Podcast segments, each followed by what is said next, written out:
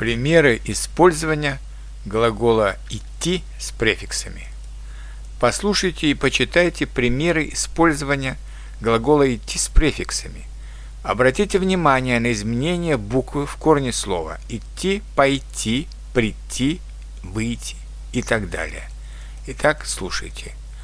Прошлым летом я отдыхал в деревне.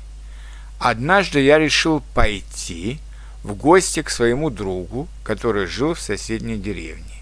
В тот день я встал рано утром, позавтракал и вышел из дома. Я отошел недалеко от дома и вспомнил, что я забыл книгу, которую просил мой друг. Я вернулся, вошел в дом, взял книгу и снова пошел по дороге. Недалеко от моего дома был магазин. Я зашел в магазин, чтобы купить сигареты. Через пять минут я вышел из магазина и пошел к реке. Я перешел по мосту через реку и пошел дальше. Скоро я увидел озеро, а за ним небольшой лес.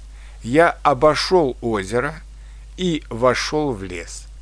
За полчаса я прошел лес, вышел из леса и увидел деревню, где жил мой друг.